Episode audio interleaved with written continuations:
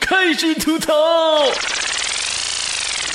近日有消息称，为了让球队年轻球员在常规赛最后十五场比赛里得到大部分的上场时间，湖人队已经决定不让健康的莫斯科夫跟罗尔邓在本赛季剩余的常规赛里出现。莫子科夫是谁呀？墨子，这成语小故事看多了吧？说起莫斯科夫，那可了不得啊！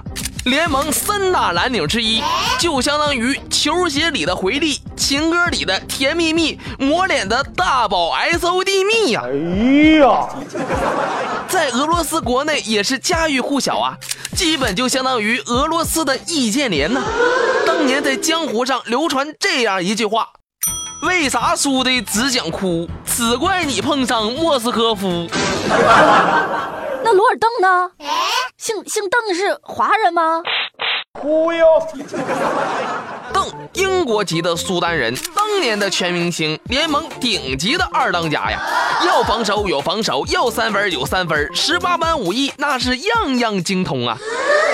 当年的江湖上啊，也有一句话：他横任他横，我叫罗尔邓。懂球弟小明觉得。该说不说，这莫兹根夫跟邓是湖人在去年夏天自由市场上最大的收获呀。